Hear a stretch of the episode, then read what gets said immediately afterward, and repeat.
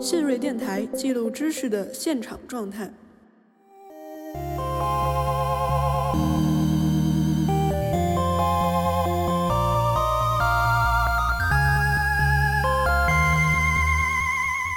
有时候你随便走，你你就会经历微观的一个好奇，到未知，到恐惧，到豁然开朗，这样的一个小的一个情感动力学的一个曲线。全都是设计，对，全都是人工人工的设计，而且，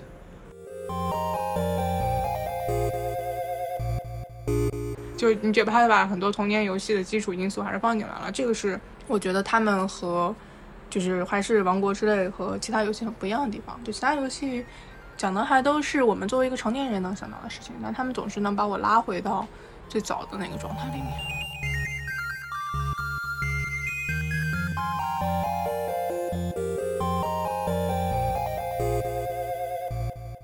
我在玩游戏上，哪怕在玩一些被誉为是第九艺术最高峰的一些游戏上，其实这种时刻比较少。你还是能感觉到他很多时候在迎合你，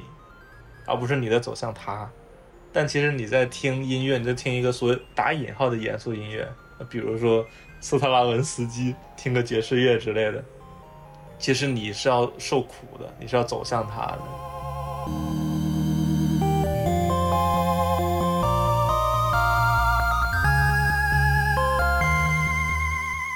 其实我们觉得游戏的核心是交互性，而且它在交互性中寻找它的那个元素，这个跟文学的或者电影的评判标准都未必是完全一致的，甚至电影的对于元素性的标准都和文学不一致。就它其实是影像所能，就影像所能达到的某一种深度嘛。嗯，我觉得游戏也是了。我觉得就是就是交互性中你所能体验到的某种特别本质的东西。我认为塞尔达是有这个的。《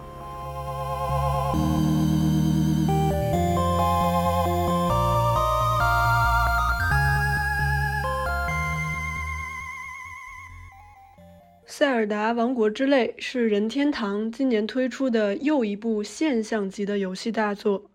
这部作品自五月十二日发售以来，到现在差不多过去三个月的时间。我们看到，不仅仅是游戏圈的发烧友们在讨论这部游戏，有许多文化媒体、游戏研究的学者也都在积极地分享自己的游戏体验。可以说，这是一部相当出圈的作品。今天我们也邀请到我们的朋友来一同讨论一下这一部真的很好玩，但也真的很难聊的游戏。说它难聊呢，是因为它的前作《塞尔达旷野之息》在发售的时候，其实就被很多游戏评论家称赞说，这才是一部真正的开放世界游戏。而这一作和前作相比，可探索的空间更大，玩法也更多。因为开放性和自由度更高了，所以每个人进入海拉鲁世界的方式其实相当的不同。我们的性格习惯不同，触发的情节线不同，所以大家很难在海拉鲁大陆上找到一种所谓的共同经验。我们自己呢也很难概括自己在这个世界的游玩体验。除了真好玩，我们感受到了自己在评论这部游戏时语言的贫瘠。为什么我们在讨论游戏时，不能像文学评论或者电影评论那样，找到一套精准的、在一定范围内可共享的，可以描述自己的游戏体验，或者来描述游戏的好玩之处的语汇？如果说游戏是第九艺术的话，我们是否应该重新建立一套标准，来定义游戏的艺术性和严肃性？本期节目，我们将从《王国之泪》这部作品聊起，并尝试解答我们产生的这些困惑。大家好，我是王如熙。大家好，我是钟安安。那我们就先从我们玩这个游戏的体验开始聊起吧。那两位觉得你们玩完《王国之泪》之后，觉得最好玩的那个点在哪儿？或者说，呃，哪些桥段或者设计给你们留下的印象最深刻？呃，我先来分享哈，我觉得一呢是，呃，这个游戏给了我很多在都市生活中很难遇到的那种冒险的情境，比如说我印象比较深的是有一个，呃非常非常小的支线，是你走到一个驿站的附近，然后会有一个 NPC 跟你说说，哎呀，这个晚上会传来非常恐怖的声音，然后拜托你去调查一下是怎么回事，然后你就需要呃听音辨位，你就是需要循着那个声音去找那个声音的源头在哪儿。我觉得我当时玩这个时候觉得非常有意思，就这已经是我觉得在我们日常生活中就很难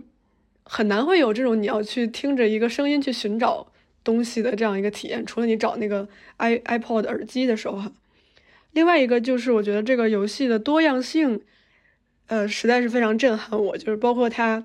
啊气候的多样性，这些 NPC 不同性格的多样性，以及故事类型的多样性。然后你组装的各种工具的这些可能性，我觉得这个游戏的体量是一个震撼我的点。再有一个就是它对于空间的这种再现的方式，我觉得也非常的有意思。就是我觉得现在可能在我们日常生活中去去到某个地方，就打开百度地图，打开谷歌地图，然后你就会非常精准的看到那个地点在哪，然后你就奔着它走就行了。但这个游戏里，它有很多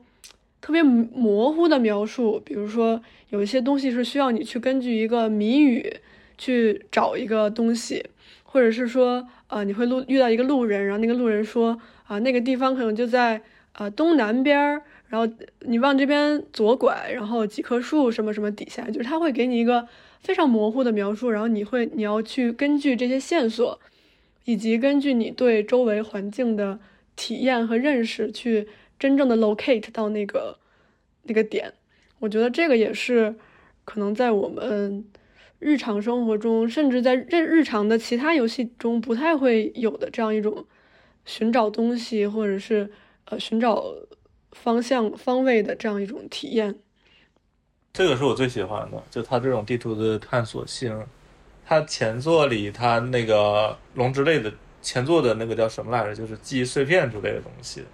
它就是不是像现在《王国之泪》，你可以往天上一看，哦，哪儿龙之类的过去。前作就是你在每个驿站有个老头跟你说在哪哪哪，就你给他看那个画面，老头跟你说，哦，我通过这些画面的各种元素来推理那个东西的方位，然后你去找。就这种地图探索是我觉得塞尔达所有设计我我最喜欢的一种。对，塞尔达所有设计我最不喜欢的就是它的那个神庙，我觉得应该全都删掉，就非常割裂，就是。对，它它跟它的叙事完全是两个东西。嗯。但但是它这个其实它是一个 legacy，因为它从很十几年前的塞尔达就是强解谜的一个游戏，所以，有它的这种历史性吧。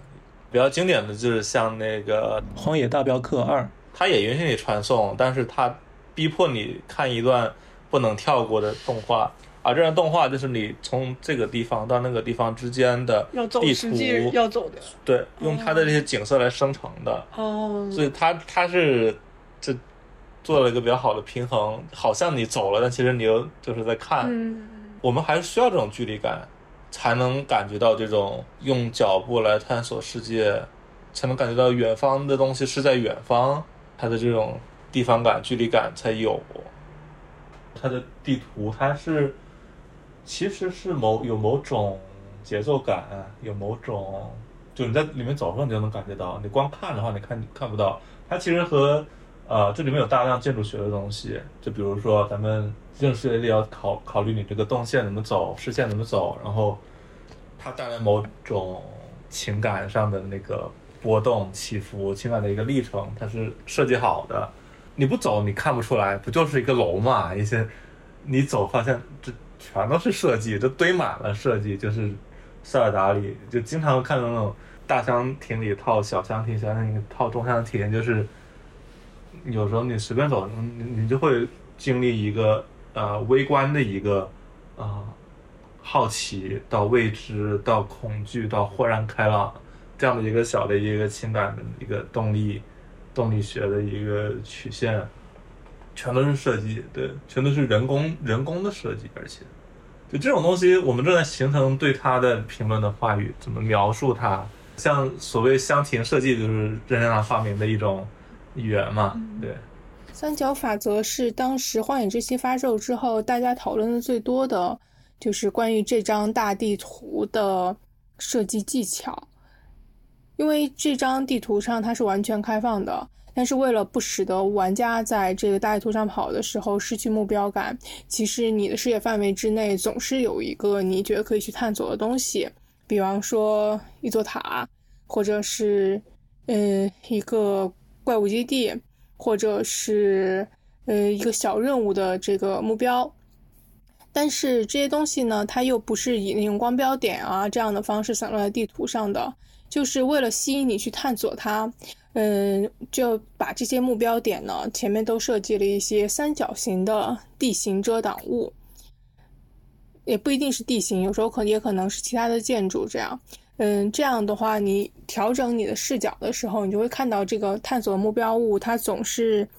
呃，有一部分露出在你的面前。然后你到达那里的时候，你需要去自己探索一个绕开这个三角形遮蔽物的。行路方式，这样就会激发起玩家自身的一些探索欲，然后前往这个地方，而不是用一些非常 就是机械的方式，或者只是用开宝箱收集东西这样的欲望去引发玩家前往。它会一直 keep you busy，对，但又不是让你 overloaded，对，这都是都是设计过的，就是让你的这个注意力不要太这个忙，不要太那个。紧张，但要是在一种很惬意，他在他让你在一种惬意的一种基调下去探索。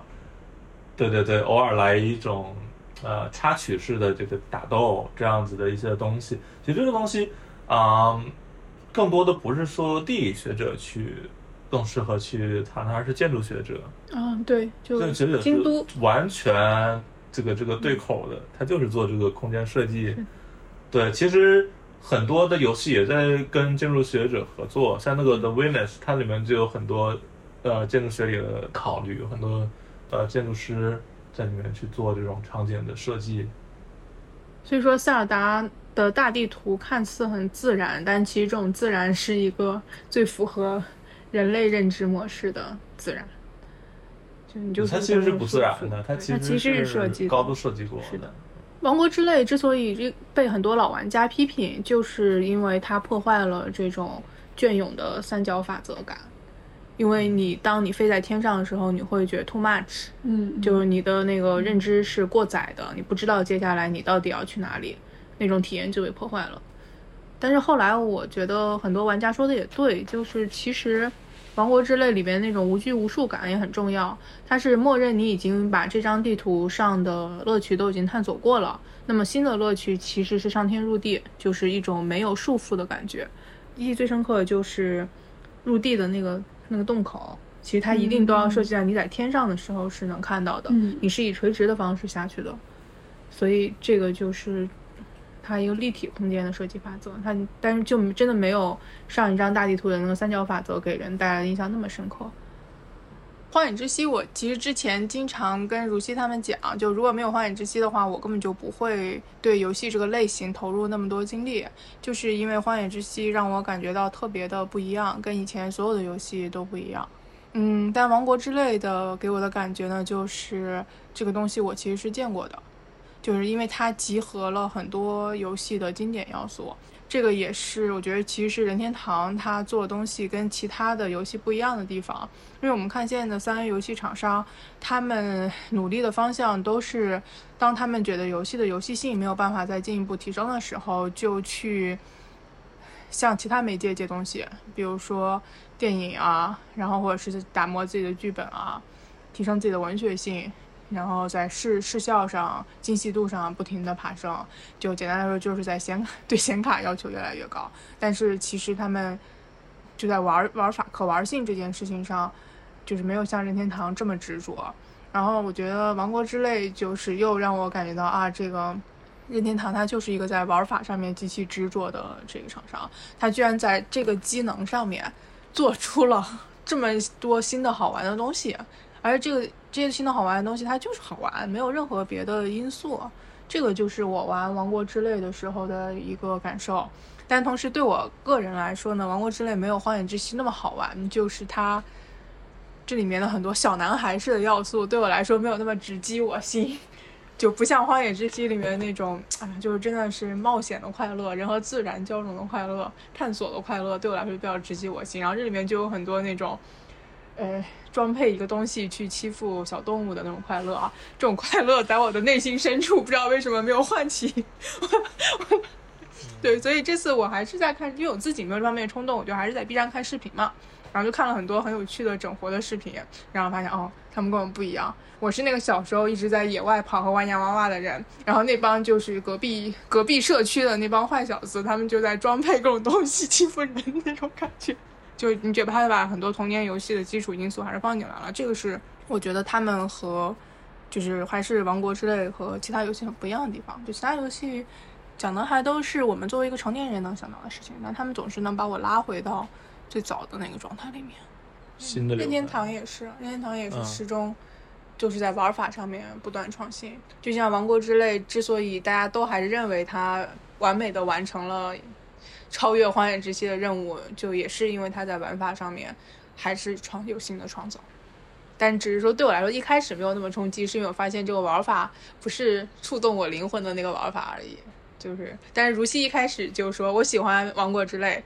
哇，那个丰富性特别的多，然后是大脑都要爆炸了。然后最后我发现，真的所有在这个游戏上感受到深刻乐趣的人，是就是你一开始说的这一点，是吧？对，对，他们全部在这一点上发现了非常深层的乐趣。就是以前的游戏，我们都需要区分一个，就是我们看的和我们玩的。嗯，就像就有很多画面很好的游戏。但是那里的东西你跟你是没关系，你只能看，跟你唯一的关系就是看，你不可能把里面的树给砍了，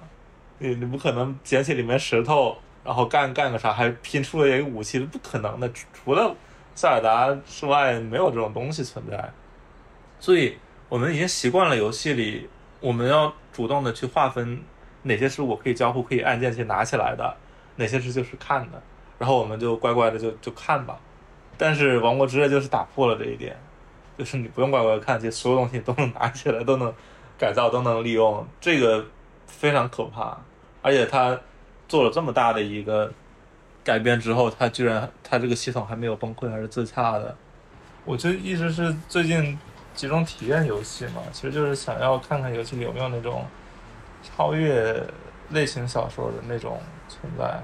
比如说它的商业维度，你像福尔摩斯那种，它是很考虑它的这个市场的。但是如果严肃一些的话，它可能考虑的就是它的这个作者作者性，就是人类知识的一次探索，仅此而已。你读的时候其实很明显感觉到有那种文字的质感的区别，就它是把心用在所有地方，但是类型文它是只把它的那个心用在特定的地方，比如说恐怖小说只用在那个恐怖上，对吧？就像我们肯定不会否认说福尔摩斯是吧？阿加莎·克里斯蒂他是优秀的这个侦探小说，对吧？他是好的，但是他的好和《战争与和平》是同一种好吗？其实如熙刚才讲的这个类型文学和严肃文学的这个对比，其实是非常经典的一种观点。我发现现在我们在去评价一些新的媒介形式。下的艺术作品的时候，其实很大程度上都沿用了对于比如说文学的类型的一些区分，呃，比如说在电影上也是，我们会觉得有一些呃更晦涩的，或者是更有个人风格的这种作者电影是更高级的，然后这些商业的比较直白的，比较利用这些视听奇观去刺激你的这些比较直接给的比较直接的东西。是比较低级的，然后我们现在在去评论一个游戏的严肃性上，也某种程度上套用了这种呃定义方式。比如说，我们觉得，嗯，更有文学性的严游戏就是更严肃的，然后只是好玩的游戏可能就稍差一些，等等等等。其实我觉得这种分类标准，它是不是需要有一点点松动或者改变？或者这种分类标准一定适用于文学之外的这个艺术形式类型吗？呃，我其实是有所疑惑的，不知道两位怎么看？那我们可能就要又要回到一些，那可能就不一定是任天堂作为代表了。那比如说你对《The Witness》怎么看？你觉得它是一个严肃文学吗？是，它至少是很有那个实验性的，或者甚至对是先锋性的。而且它所碰触的是一些极其严肃、极其 内核式的是一个很很普遍的、很底层的一个东西，对，就是就是非常内核的东西。于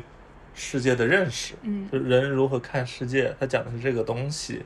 然后它除了这一层底层的这个之外，上面还是加了一层思想性的东西，就是 the witness，就是见证。它其实有种基督教神性的一个元素在里面。就是我玩它的时候，经常会感受到我在一个谜题里卡的，就是要崩溃了。我已经 check 了所有可能的东西，怎么就是还没有 witness 那个那个那个那个奇迹，那个神迹，最后突然不知道怎么砰的一下就出来了。这游戏它是有能力给人这种东西，而且这种是必须通过交互才能达到、才能体验到的，这个是其他媒介所达不到的。你们觉得有没有这种通过它这种交互性来达到某种超越交互的认识？就是说，其实我们觉得游戏的核心是交互性，而且它在交互性中寻找它的那个元素，这个跟文学的或者电影的评判标准都未必是完全一致的，甚至电影的对于元素性的标准都和文学不一致。就它其实是影像所能，就影像所能达到的某一种深度嘛。嗯，我觉得游戏也是了。我觉得就是就是交互性中你所能体验到的某种特别本质的东西。我认为塞尔达是有这个的。嗯就只是说它没有像 The Witness 做那么先锋，它是一个大众，就是游戏内核大众化的最好的体验。就比如说你刚刚所说的这个寻找世界的相似性，嗯这个 Witness 的内核，在塞尔达中就比比皆是呀。就最最常见就雅哈哈，然后还有各种神庙谜题里面，它都会用到这个底层逻辑，嗯只是没有搞得那么神。嗯，就你可以用最低的成本获得到这种早年你去独立探索世界的时候你所发现的那种喜悦感。就我玩《荒野之息》的时候就，就感受到了这种喜悦感，就是这个游戏这个世界里面的规则是有待你自己去发现的，而不是说他一开始就告诉你那些规则。然后你要勤学苦练这些规则，以后在这个世界生出。但塞尔达是完全开放的，就是说你要自己去根据你自己的个性禀赋和观察世界的方式来发现这个你到底要怎么在这里生存下去。这个是它的核心。就比如你玩《只狼》的时候，虽然它也是一个非常伟大的游戏，但你就深深的知道了菜就是原罪。但是在塞尔达里你就没有这种感觉，你是一个什么样的人都可以活下去，然后你都可以跟这个世界发生某种深刻的联系。但其实这样说的话，我倒觉得《王国之泪》它会更有，因为它它那个可交互世界的可交互性是更强、更丰富的。你像前作，它还是得收集一下各种武器，然后《王国之泪》也直接就全都是你自己亲手拼出来的，就它那种世界各种元素的那种，就更是没有没有废的东西，全都是有用的东西。就是如果把人定义为可以制作工具的人的话，那这这里面就可以感觉对到，对，我就是玩的时候深深的感到我没有好好的开发那个叫你材料拼装叫什么？嗯那个嗯，我对那个认识不够，我就感觉啊，那我可能如果放在原始社会，就不是一个会被大家尊敬的原始人。对，其实有时候我玩游戏的时候，我在想，就是比如类比我平时可能听音乐，我可能听音乐的时候，我会惊叹，哇，它里面那种想象力，还有它那种技术，就是实现想象力的技术，就非常爆炸，就是怎么能这么牛逼，这么天马行空的想象，它完全在和声上完全就走的不是一个可以预见的路，然后它的节奏怎么能打得这么精彩等等。但是我在玩游戏上，哪怕在玩一些被誉为是第九艺术最高峰的一些游戏上，其实这种时刻比较少，你还是能感觉到他很多时候在迎合你，而不是你在走向他。但其实你在听音乐，你在听一个所谓打引号的严肃音乐，比如说斯特拉文斯基，听个爵士乐之类的，其实你是要受苦的，你是要走向他的。对，但游戏其实更多的时候还是一个生意。所以很少有人有勇气做出那种让你受苦、让你走向他的东西，不然他怎么卖呢？让你打只狼，你不打，你说你晕血，对啊，我那个太血腥了，因为只狼就肯对我来说是有这个意义的，很虐就是你走向他是吧？绝对是你走向他啊。嗯，然后《荒野之息》，我觉得也是我走向他的部分。然后《王国之泪》我一开始没有感觉到这个东西，但是我看了其他人刷的之后，我我觉得是我自己跟他频道没对上，他还是有这个潜力的。就是你比如像刚才那一个视频，就是那佐物学家对于里面所有东西的分析，你重新用物理法则来分析这个世界，那我觉得这才是这个游戏的正确打开方式。嗯，就是他邀请你过来这个游乐场里这样玩。因为我们聊的时候在看这个绕着塞尔达走一圈的这个视频，就是其实游戏我们要去品鉴一个游戏，要呃怎么说走向它，呃感受它的这个所谓的经典性、严肃性，其实需要一套和比如我们听音乐啊、看美术画呀、看小说类似的一套分析工具。比如看小说，不是说一个伟大东西就是是个人就觉得它好伟大，我们是需要一些这个这个门槛儿。对，是让你自己去努力去获知的一种东西。文学里还有它的那那些东西，那么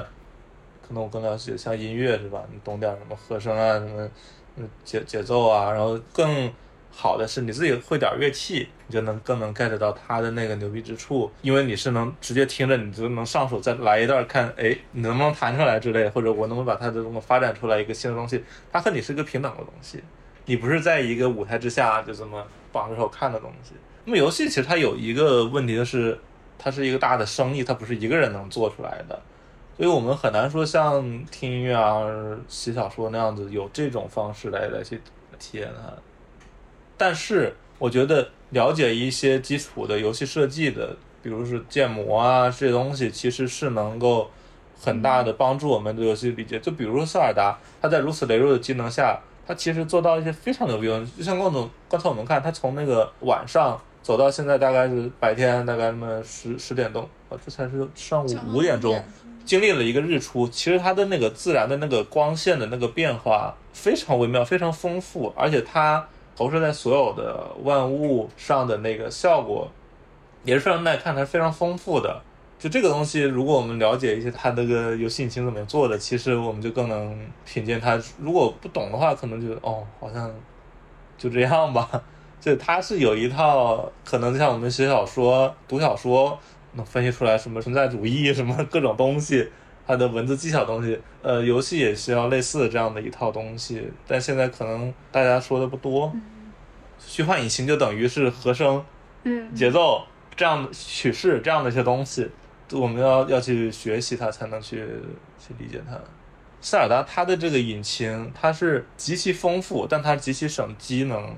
它不像有的游戏，它是并不怎么丰富，但它做的很酷炫，它非常耗机能。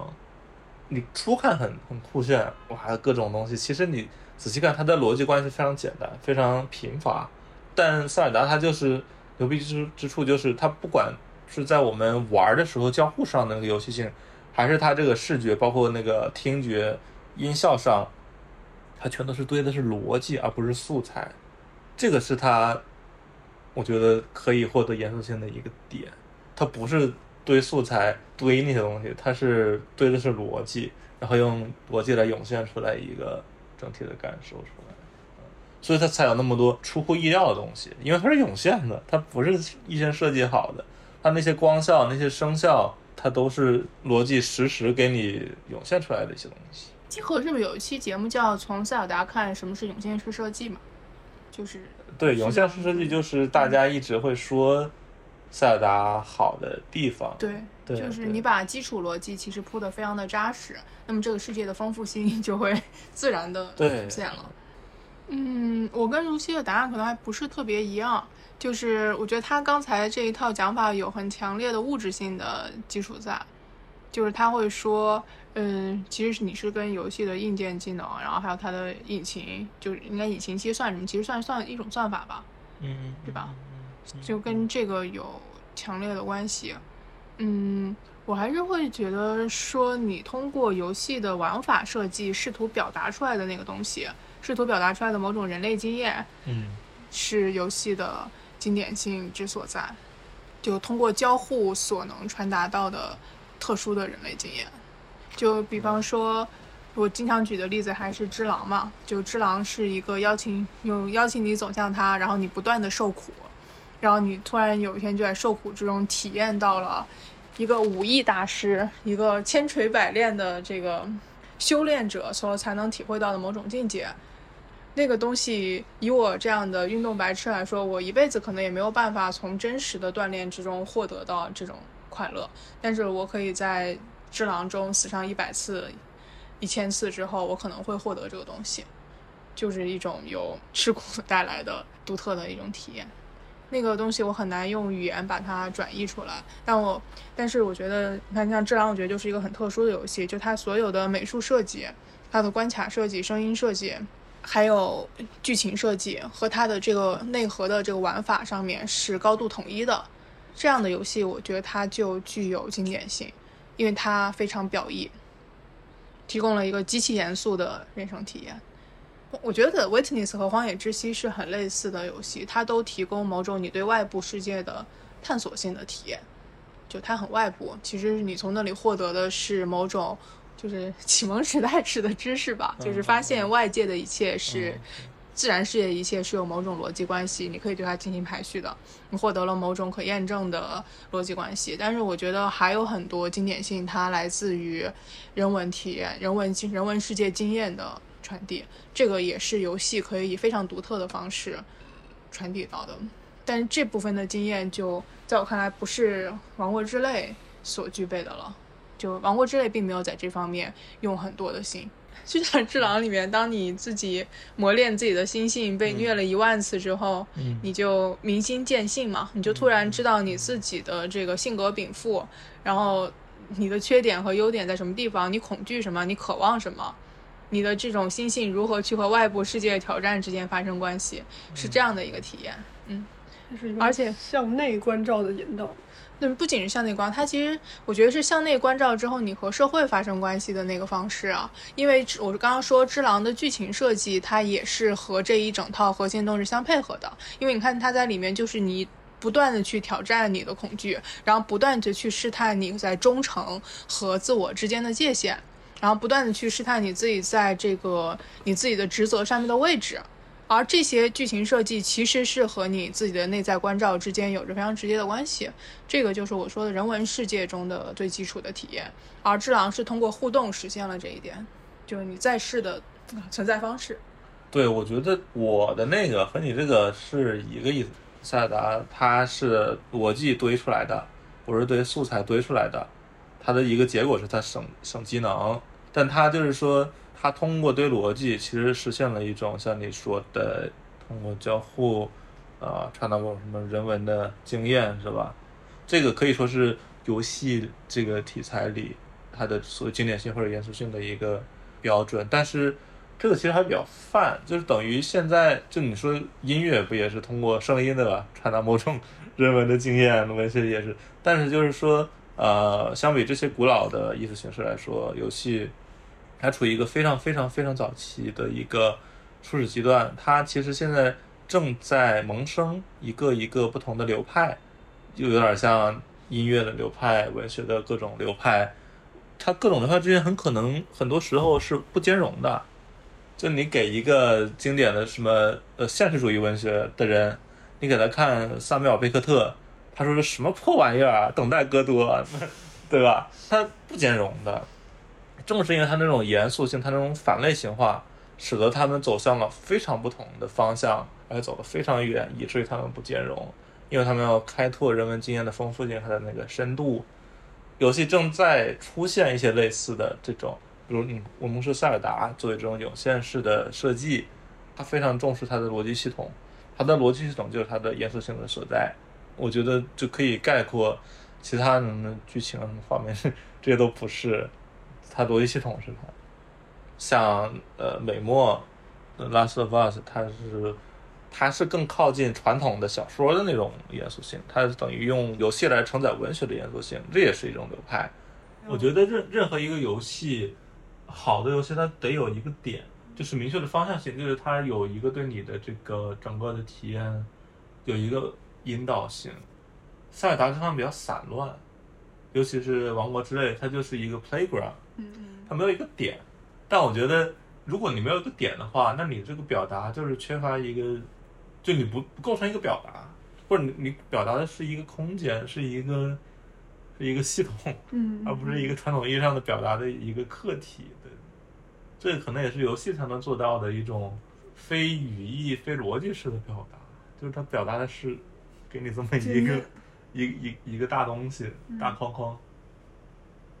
我觉得还是有那个点的，啊像那个、我忘了是谁说的，是清朝说的吗？说《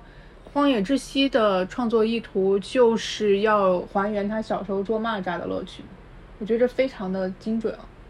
就是那个捉蚂蚱的乐趣也是一个复合性的标准，但是如果你把玩法当做一个全新的分类领域的话，它也可以成为一个分类标准。但如果你要用其他的人类经验的模式去结构它，那它就对，这是分类法的问题。游游戏里它可能会形成一些新的这种所谓表达的这个，对，我要表达什么的嗯一个、一个新的一些类型，不像以前是一些我们所熟悉的那些东西。就像我说《王国之泪》为什么对我来说没有那么好玩，就是因为我对拼装玩具去欺负其他小朋友这件事情的兴趣没有那么大，但我觉得它也是一个独立的分类。就我我不懂音乐，但是如熙也经常说他觉得音乐也做完了，影像我也经常觉得都到头了，文学就更不必说了。就是说，新的声音可以做，但是它如何构成某种有法度的创造，感觉有法度的创造好像有点被穷尽。无法度的创作你可以随便做，对，影像和文学也是这样的困境，就是它很难再形成新的那种逻辑系统了。只有游戏，目前大家觉得啊，好像 还可以搞一搞，而且它也是有资本可以支持的东西，因为它也提供了现代工业社会里人类需要的某种经验。这个是刘梦斐的一个点，就说为什么电子游戏只有在现在这个社会里面，它才可以发扬光大。他说，游戏可以提供一种采集渔猎社会才能有的体验，就是你行动的整体性。而工业社会之后，人其实被异化成了各种不同的那个经验。你在游戏世界里，你可以做到很多你在采集狩猎社会里才能做的事情，而不是被某种人类第二自然，就是用马克思的话说，就是而不是被第二自然之中的那个各种条条框框给固定住。你可以在游戏里面可以有一种第一世界、第一自然中的体验。也是，就其实出现游戏之后，我才发现，其实游戏它是一个最自然的媒介。你像我家宝宝，就是看啥都想摸一摸、抓一抓，然后塞嘴里，就是人最自然的对于外界事物、外界环境的那个反应，就是交互性的，嗯，不是坐在那儿看电影似的那种，那个很异化。对，那个非常异化，真的。文学和电影都是你对这个世界已经有了很多经验之后，你才能够 get 的东西，但游戏不是，它直接的所以游戏它经验获得是很。能够让你进入一种真实世界里的那种对事物、对环境认知的状态。嗯其实两位刚刚都谈到了，说任天堂的作品，包括呃塞尔达的两部作品，带给我们的是一种比较纯粹的童年的快乐。这种快乐倒也不一定是怀旧式的，它并不是因为唤起了你某一些早年的经历或者早年经验的回忆才让你快乐，而我觉得更多的像它就是一种人类包括很多动物所天然具有的这种游戏的天性。比如说，对于模拟打斗、对于寻宝、对于捉迷藏这种游戏形式的喜欢，它是蕴藏在我们本性之中的，并且这种快乐、这种游戏的体验也是非常重要的一种人的存在的一种生命经验吧。但是，呃，反倒是我们现在的包括游戏评论体系也好，包括这种沿袭自文学评论时代的这种呃知识分子的评论传统也好。它其实并没有给这种快乐、这种好玩儿留出一个在这个理论系统里面一个合法性的位置，或者说你没有一种理论或者语言是 justify 这种纯粹的快乐的。呃，反倒是我们把一些可能文学性、一些思想性的东西排在了比较靠前的位置。我觉得这个也很有意思。对，所以我们怎么考怎么看说一个游戏像任天堂，它做游戏可能它首要目标就是好玩儿，但是我们如何评价游戏？比如说，我们如果说一个小说，如果我就是把一堆四 D 的东西，很有文学性的东西给拼一起，你很难说它具有某种严肃文学的高度。那么游戏里是不是我们可以说，这个媒介它具有某种不同于以往的这些其他的艺术题材的这种所谓严严肃性的这个判断的方式，就是它是通过它的交互游戏性这个东西来判断，而不是说它的思想性。可能那我们一般说像像美墨一二，我们会觉得它很牛逼，是因为它具有像传统的一部严肃的长篇小说一样的这种思想性，但它的游戏性就就正常吧。就是这是两种现在行业的发展方向。其实更多的除了任天堂以外的，还是去想往文学性啊这方面去去走，有很多剧情、很多文学化的内容。就只有任任天堂是死守着游戏游戏性质一点，就是个做玩具、做好玩的东西。其实你看塞尔达这个东西，其实它是一个故意做成了一个非常老套的剧情，就是它没啊，就哎就是救公主嘛。其实它这个剧情就是一个壳，就是你可以把它给约分掉都没关系。他想要表达就是我的重点不是这个，我重点是是这个游戏性，所以它其实是挺原教旨的一种对游戏的理解。游戏其实一开始，我们看那些什么红白机时代，就真的只有游戏性，没什么文学性。但是后来，尤其是 PS，等于说它的性能给革命了一下，大量的这种新的这种图形技术进来之后，你可以做更多的很电影化的这种东西出来之后，那其实整个行业其实是往有文学性那方面想去探索，往视觉性这方面去探索，就是用带交互的电影来去承载一个文学性的东西，这样子的。但是任天堂就完全不为所动，还是他自己那套。我们今天玩它这个东西，其实跟玩红白机其实感觉挺像的。它就是个做玩具的。嗯，他完全没有被索尼的那那种烧显卡的流派所影响，好像其他厂商也不想学或者学不来这套东西。呃，按如熙这个说法，就是我们评论啥最好自己也稍微懂点啥。包括我们现在看到，其实很多呃专业游戏评论家或者是非常有影响力的专业评论家，其实本身就是游戏开发者。那你们觉得知识分子会在游戏评论中扮演一种什么样的位置？或者说，呃，知识分子最好还是不要插手游戏评论了？搞学说他是看的是游戏的所谓的外史，就是 external history，它不是进去的。这是一个来自 STS 的概念。来来来，就是匈牙利的一个科学哲学的研究者拉法特斯，他提出这样的一个概念，就是外史和内史的区分。就是说，就简单。搞学术的，就是学术界，它其实呃进入接近游戏，它是从一种外部性的视角，就它不是说进入游戏内部去，嗯，看它每个交互怎么设计啊，这东西，它其实更多时候是在他自己的那个框架里去看游戏，呃，他不是从游戏内部来生发出一套叙述，其实像是看那个社会学里有一个领域叫音乐社会学，其实你看他们的研究，其实讲的根本不是音乐，讲的就是社会，他们全是不懂音乐的人，他们不懂起码的什么什么调式啊，什么乐器设计啊等等不，就是真正你要获得洞见，绝大多数时候是要通过一个内部性的视角进去它里面，你要去玩它，甚至懂点开发，才能说出一些让人觉得哦，是是很 spot on 的那个东西，而不是在隔天搔痒的玩个游戏，你给我扯一堆文学理论那种 那种东西，这就是就是现在缺乏这种内部性的视角。但我觉得这是一个无解的问题啊！我在这个问题上理论立场一直跟他都不太一样。就是比方说以 STS 来举例的话，其实这就是一个科学的内部结构和科学的那个社会影响和它的社会性因素之间，到底什么才会对科学的发展，嗯，起决定性作用的争议。嗯，我我会在我们学派扮演一个外史学派的这个角色。它这个是有一个一直有一个纷争，就比如说。呃，乐评或者是文学评论吧，它和作者的关系，就其实那些搞写乐评的，他们都不会乐器，基本上，你让那些音乐学院真正是演奏音乐或者作曲系搞作曲的人去看乐评，就觉得很很可笑。要不然就骂他，要不然就是你说你的，我说我的，咱们就不往来，就是这样的一种关系，就是所谓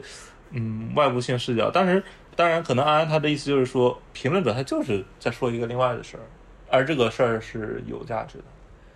嗯，我觉得这就是一个非常经典的争论，它在所有的领域其实都在反复的出现。放到古典时期，它就是我们会争论一个乐曲它是否展现了上帝的荣耀。然后呢，但从现代之后，那可能这个标准就变成了，那么你的这个作品是否陷入了某种意识形态的窠臼？即使你在表现力和手法上面有内部的突破，但是呢，作者可能就会辩解说，我只是为了。这个抒发我的某种情感和表现力，我并不是一个叉叉主义者。就是我觉得这个争论其实其实是一个创作者和作为社会大众代言人的评论家之间的永恒的争斗争，它是不会停止的。所以其实也没什么好争谁对谁错这样子。我会觉得评论家是大众代言人吗？他是这么看自己的吗？就，他会认为他是某种外在标准，或者是对某种外在标准的代言人。然后这个，嗯，对我理解他是第三方，他不是为大众代言，他是神的代言人，他他是精英的，他可能就认为这是个嘴替嘛。我我理解评论人就是一种嘴替，至于他替的是什么，就那就另说了。他可能替的是某种神学和意识形态的标准，也可能替的是某一个具体的大众的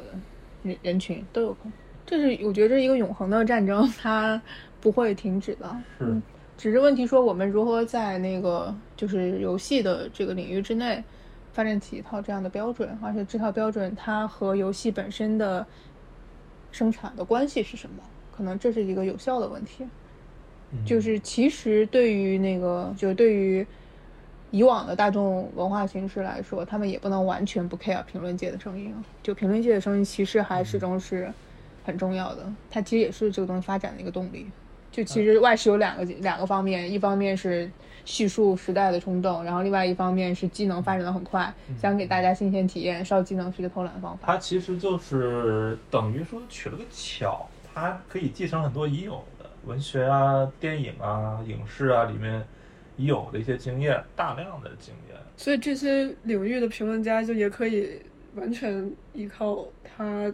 之前的那种评论的经验去评论游戏，对对，反而像塞尔达这种你很难评论，就是对啊，所以我就觉得他的交互设计的好，OK，那好在哪儿呢？对，他没有一个系统性的话语去描述它好，没有概念，没有理论去，所以大家只能在这说哇，太好玩了，就是好，太好玩了，就觉得好玩，嗯，就是就跟美食家只会说好吃，好吃，画家说好看。那我觉得这是学院派的问题，就学院派他很难用以往的理论工具，就文本分析的工具进入到这个里面。但是这某种程度上是游戏的成功。对，但是像集合的人，我觉得就不是了。他们其实还是会对这个游戏何以好玩，它的交互何以成功，给出一些非常具有逻辑性的评价。他们其实怎么说呢？他们对交互的那个评价还是比较少，因为这个的确用现在人类语言比较难表达。你像他们聊那个塞尔达那期，最后还是钟情说，没有人能够概括概括塞尔达。对对对，就是他说，一个人得有多牛逼才能够概括塞尔达这么一个东西，因为它极其之丰富嘛。对，他们那些主要是讲了一些例子啊，或者是对他们也是个人的经验，对。就甚至我们都很难从这个里面找到一种共同的经验，就是每个人啊是进入的方法都不一样，然后出发的路线也不一样。对，可能就像我们历史上第一次出现什么什么野兽派绘画之类的，大家很难形容这是个什么玩意儿，只能给它安个名字。所以就是不断的谈这评论的作用，就不断谈论发明语言嘛。但是很多的生产者根本不了解这套语言，谁说我野兽派了？我就是我。对，但是我就是，但是，但最后历史会给这个评论家一个位置，不然我们也无法在历史中辨识他